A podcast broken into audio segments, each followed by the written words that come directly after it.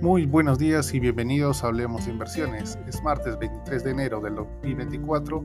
Soy Edgar Flores y estas son las noticias que marcan el día. Los inversores analizan una batería de resultados empresariales en busca de señales sobre el estado de la economía mundial y las presiones sobre la cadena de suministro. También vigilan la progresión de los conflictos en el Mar Rojo a las primarias republicanas en New Hampshire, factores que podrían añadir cierta volatilidad a las negociaciones. El Banco de Japón mantuvo su tasa de interés negativo, aunque señaló una mayor confianza en alcanzar el objetivo de inflación del 2%, el tipo a corto plazo del menos 0,1% y los parámetros de control de la curva de rendimientos permanecen intactos.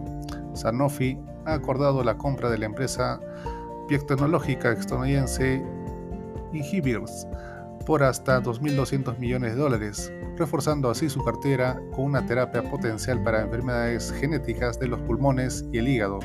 La farmacéutica francesa busca reducir su dependencia del Dupexin, un medicamento contra el asma que también se utiliza en casos más graves de dermatitis atópica.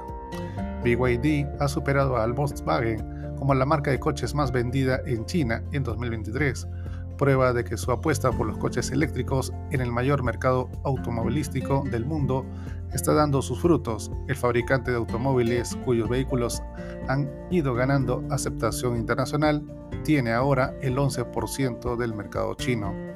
Estados Unidos y Reino Unido llevaron a cabo nuevos ataques aéreos apoyados por Australia, Bahrein, Canadá y Holanda contra los Houthis en Yemen con el objetivo de frenar los ataques de grupo en el Mar Rojo. De esta manera, los futuros del SP500 se encuentran aumentando más 0,04%. En Europa, el índice de referencia Eurostock 600 con rendimiento negativo, menos 0,18% con el CAC francés y DAX alemán con rendimientos negativos de menos 0,32% y menos 0,04% respectivamente. En Asia, el Nikkei japonés con retroceso de menos 0,09%, al tiempo que el Hansen y el índice de Shanghai tuvieron retornos positivos de más 2,63% y más 0,53% respectivamente. La cotización del oro sube más 0,19%, llegando hasta los 2.026 dólares la onza. Por su parte, el petróleo West Texas Intermediate disminuye menos 0,66% hasta los 74,27 dólares por barril. El mercado local peruano cerró en terreno mixto, más 0,05%, impulsado por el avance de los sectores financiero y minero. El presidente del Consejo de Ministros, Alberto Tarola, anunció que el gobierno no brindará apoyo financiero a Petroperú, dado que no cuentan con los fondos para hacerlo por la inversión realizada para enfrentar el fenómeno del niño.